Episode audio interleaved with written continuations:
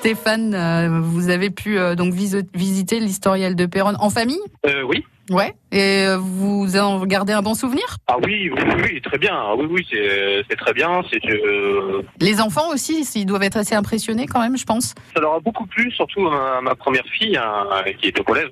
Ouais. Euh, oui, ça lui a quand même euh, beaucoup plu, oui. C'est quoi qui vous a le plus plu? Qu'est-ce qui vous a le plus marqué à l'historiel de Perron Il y a des images, de, des choses euh? Moi, je dirais, euh, pour l'époque, ouais. euh, les, les, prothèses qu'ils avaient faites. Euh, c'était quand même euh, assez impressionnant, quoi, en fait, on va dire. Hein. C'est quand même euh, très impressionnant, quoi. Oui, c'était des prothèses de fortune, effectivement. À l'époque, on n'avait pas la pointe de la technologie comme aujourd'hui, effectivement. Et quand on rentrait de la guerre ou quand on devait se faire soigner. Ça, il y avait, bah, bien sûr, l'équipement que les, soldats avaient.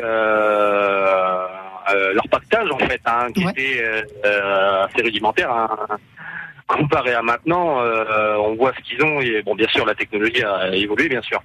Mais euh, on se dit qu'ils faisaient la guerre avec euh, avec ça, avec avec si peu.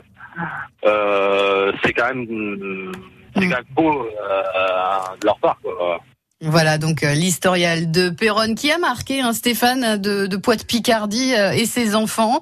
Il y a des passes familles aussi à gagner ce matin sur la première radio de la Somme et je rappelle que nous sommes à Perron aujourd'hui dès 7h devant l'hôtel de ville. Vous pouvez d'ailleurs venir euh, nous faire un petit coucou. On y est entre 7h et 19h.